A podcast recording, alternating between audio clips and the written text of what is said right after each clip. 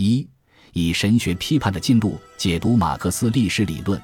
如同我们所看到的那样，由于现代性的意识形态及其目前仍然具有的顽强统治，也由于马克思对科学技术之历史悟性的洞察和对资本主义社会的批判，迄今为止仍然盛行对他经由或崇尚现代性的解释原则来加以解释和把握。因此。我们完全可以设想洛维特是如何引证所谓历史唯物主义谋取神学的支持。他将贯穿科学理性的现代历史哲学视为反基督教的基督教世界观，它构成了与古代历史观之观神历史的明显截然对立的立场。马克思的弥赛亚主义就归在他的这一观点统摄之下。在这一总的概括中，首先需要抓住洛维特所标出的古代历史观与现代历史观的差别。在洛维特看来，古代时期有两种历史时间观，即古希腊的循环周期论的历史时间和基督教末世目的论的历史时间。这个看法将我们引领到关于宇宙的希腊基本命题上。在古希腊人的理解中，世界是永恒的自然，没有开端也没有终结。古希腊历史思想是从他们的自然理解出发，因而它的基础是自然本体论。生生灭灭的宇宙规律就是希腊人解释历史的范本，在这种范本中，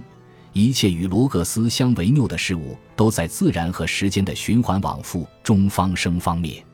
人们经常强调古代西方人的哲学的这一特性：时间从属于转轮一般的世界圆周运动。古希腊人的宇宙论将一切事物的运动视为都是向同一种东西的永恒复归。他们肯定。能够成为真正的知识对象的任何事物，不是在这个世界之中不断的出现和消失的事物，而必然是永恒的事物，即原初存在。古希腊人对原初事物的寻求，不仅假定了原初事物的存在，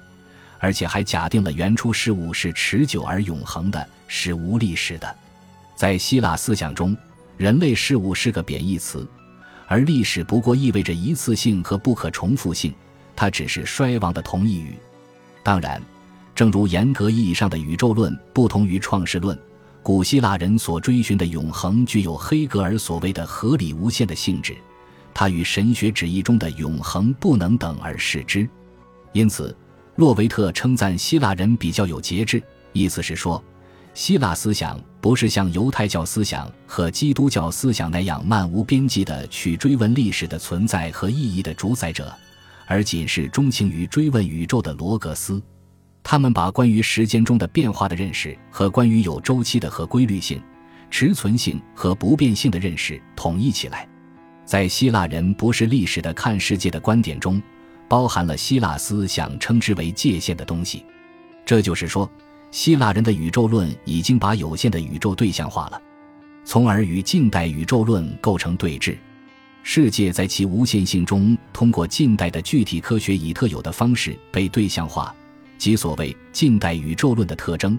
这一特征源自神学的永恒概念被部分的融入到近代对世界的对象化与无限性思想的支配地位的联系之中。对此，胡塞尔有过清晰的描述。不过，古希腊人称之为界限的东西，并不意味着与必朽的东西相联系。希腊思想把关于永恒事物的知识看作是真正的知识，而关于非永恒事物的知识，如历史知识，则完全是次要的。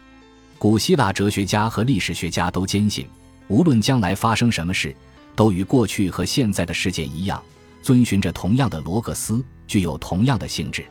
现在与过去的关联，只是意味着过去作为永恒的起源被化为当前。这一事实决定了古希腊思想的整体倾向与历史意识格格不入。历史哲学对于古希腊思想来说是一个悖论。另一方面，只是犹太、基督教及随之而来的思想才引出了线性的历史时间，并因此具有了一个未来维度和产生了这样的推导：过去是对未来的一种许诺，或者说过去是未来的一种有意义的准备。对过去的解释，也就是对未来的回溯式的预言。这样，古希腊人和犹太人的先知就具有了不同的时间观念，因而他们俨然生活在不同的时间里。这里不是不同的时代，而是不同的时间。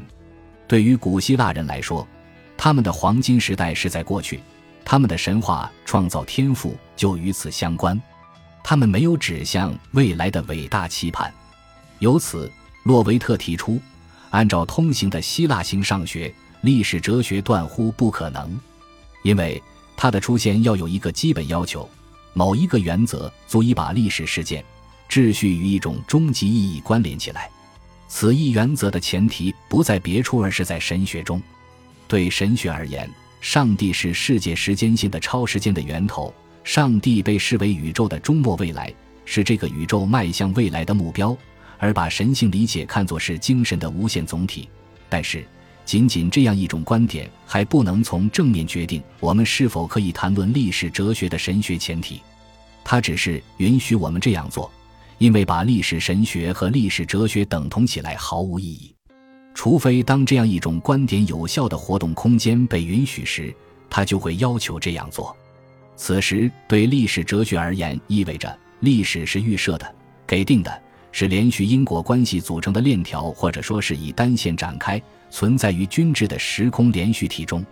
如是理解，一切历史哲学，尽管在很多重要方面都各有不同。但是他们都毫无例外地依赖于某种先知意识，这种先知意识在某个特定时刻善于预见未来的粗线条，并在其背后隐藏着基督教的末世论及其幻想的世俗化。这样，历史哲学在精神上或实质上就难以拒绝历史神学对其观念世界的铸造。一方面，历史哲学只能在与弥赛亚末世论意识的联系中产生，可以说。弥赛亚主义构造着历史哲学，历史哲学的根源就在伊斯兰、犹太、基督教那里。另一方面，只有在世俗化的形式中，才首次得出了古希腊人从根本上尚对之蒙昧无知的历史概念。这个概念又与时间之流的一义性或一维性的预设相关联。在洛维特那里，基督教的历史观的兴起摧毁了古希腊的循环史观。并进一步从根本上把两种世界观区别开来：一种是把世界看作自然的世界观，另一种是把世界看作创造物的世界观。古希腊的宇宙论中原本是自然恒在的世界，被基督教的创世理念换成了一个新的名字——此岸，并使其成了被创造的物。被创造意味着有起点，也有终结。它的起点是上帝的创世，当然，它的终结则是上帝的末日审判。可以说，在某个重要的方面，神学就是断言世界是上帝创造的，并且告诉我们如何区分过去和未来。这是创世论区别于古希腊宇宙论的根本点，不管这个对比是否以及如何粗略。然而，洛维特清楚地强调了，随着科学的节节胜利，历史神学常常通过把自然拱手让给科学，而在对实际的人类活动做评价时，退居到历史领域。对于犹太人和基督徒来说，历史首先意味着救赎历史，即历史是一部创世、堕落和拯救的救赎史。但是，这丝毫没有表明现代科学与圣经的创造观绝缘。恰恰相反，基督教的宇宙观以及他所强调的宇宙秩序的存在和这种秩序的合理的可知性，也是现代科学崛起的特殊文化土壤的必要元素之一。实际上，这也意味着。把基督教信仰的创造、启示、救赎等核心元素关注到我们所处的世俗的物质世界，尤其道成肉身的具体事件，更表明了基督教神学不可能自由于一个所谓属灵的意义，或仅仅深入到内心深处。相反，这外在的世俗世界及历史必然会一并进入基督教信仰的表述。随着我们越来越深入的阅读。我们发现，这种解释显然漏失了社会结构条件与现代科学的崛起之本质重要的关联。大体说来，在这种意义上，那些包括洛维特在内的直觉主义者，就是把18世纪以来的关于进步的学说看作是神学原则世俗化的一种后果。他们认为，尽管就其外表而言，进步的学说根本不是基督教的学说，但他们在弥赛亚期盼中有同样的根源。因为他们区别于在历史领域内只能有豁然判断的历史思想之习惯预设，而同样坚持宇宙有固定不变定则的信念，以及对未来先知主义式的关怀。必须指出的是，如果我们恰如洛维特理解自己那样去理解洛维特的思想，那么要避免像洛维特那样把黑格尔、圣西门、孔德和马克思的历史哲学与《圣经》或奥古斯丁的历史神学解释相提并论，就不是那么轻而易举的事。与普遍流行的见解相反，对于洛维特来说，现代历史意识并非始于18世纪，而是发源于《圣经》对历史的解释。现代历史意识虽然摆脱了对一个具有绝对意义的中心事件的基督教信仰，但他坚持基督教信仰的前提和结论，即坚持过去是准备，将来是实现。这样，救赎历史就可以被还原为一种进步发展的无位格神学。在这种发展中，每一个目前的阶段都是历史准备的实现。伊洛维特的想法。这种把救赎历史拉平为世俗进步历史的逻辑，在历史哲学中是隐秘的，却又是基本的，因而是可见的。但是，人们仍然会疑惑：无论是神学家还是世俗的历史学家，都一再从信仰的角度指明宗教历史和世俗历史之间的差别。对于一个信徒来说，世界的个别历史只能是间接的属于救赎历史。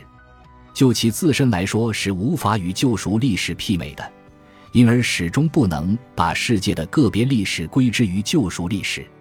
对于一个经验主义历史学家来说，因为基督教的历史观和时间观不是理论证明的可能对象，而是一件无法用概念的行话说出来的信仰的事情，只有借助于信仰，才能设想我们的救赎和对整个创造的拯救取决于两千年前偶然发生在巴勒斯坦的一个事件。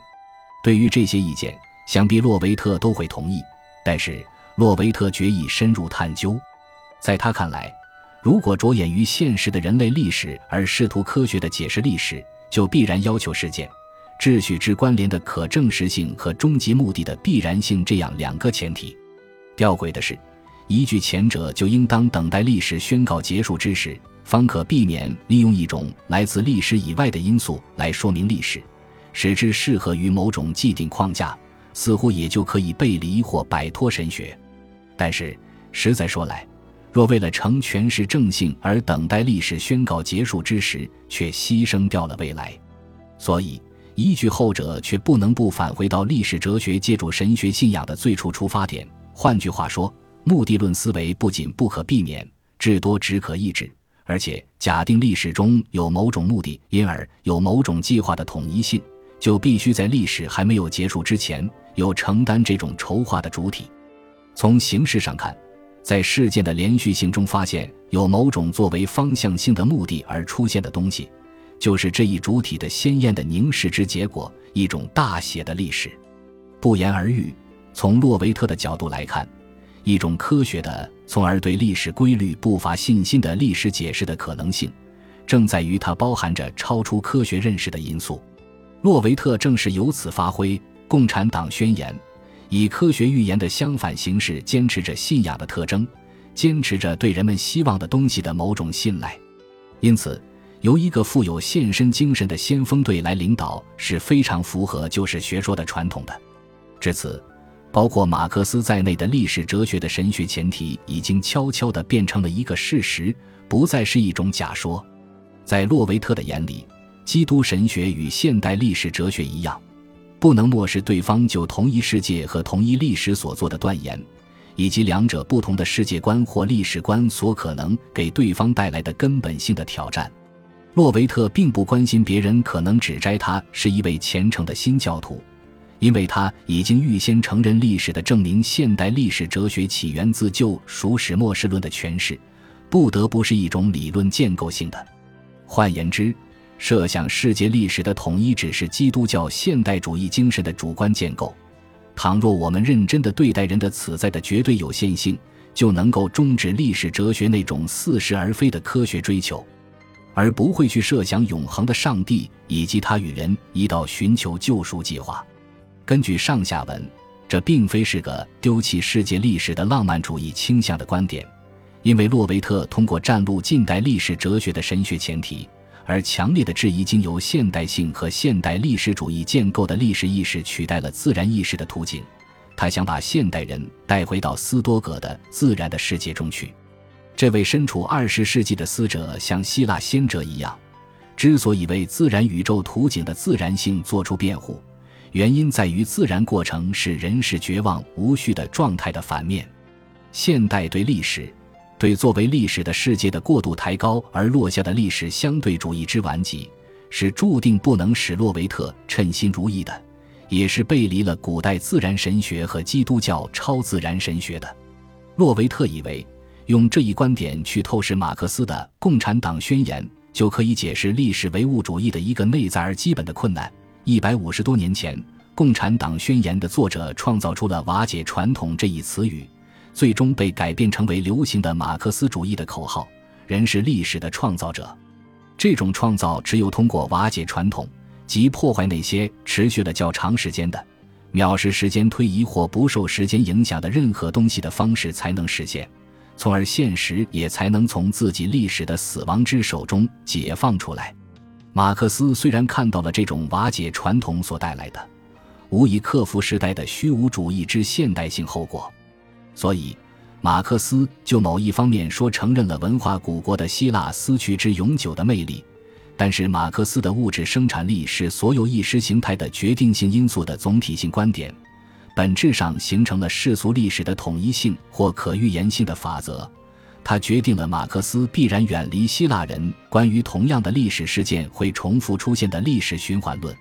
他信赖的是时代精神、未来之轮、历史的命运。意志的野马踏上的是肆意践踏自然界限的道路。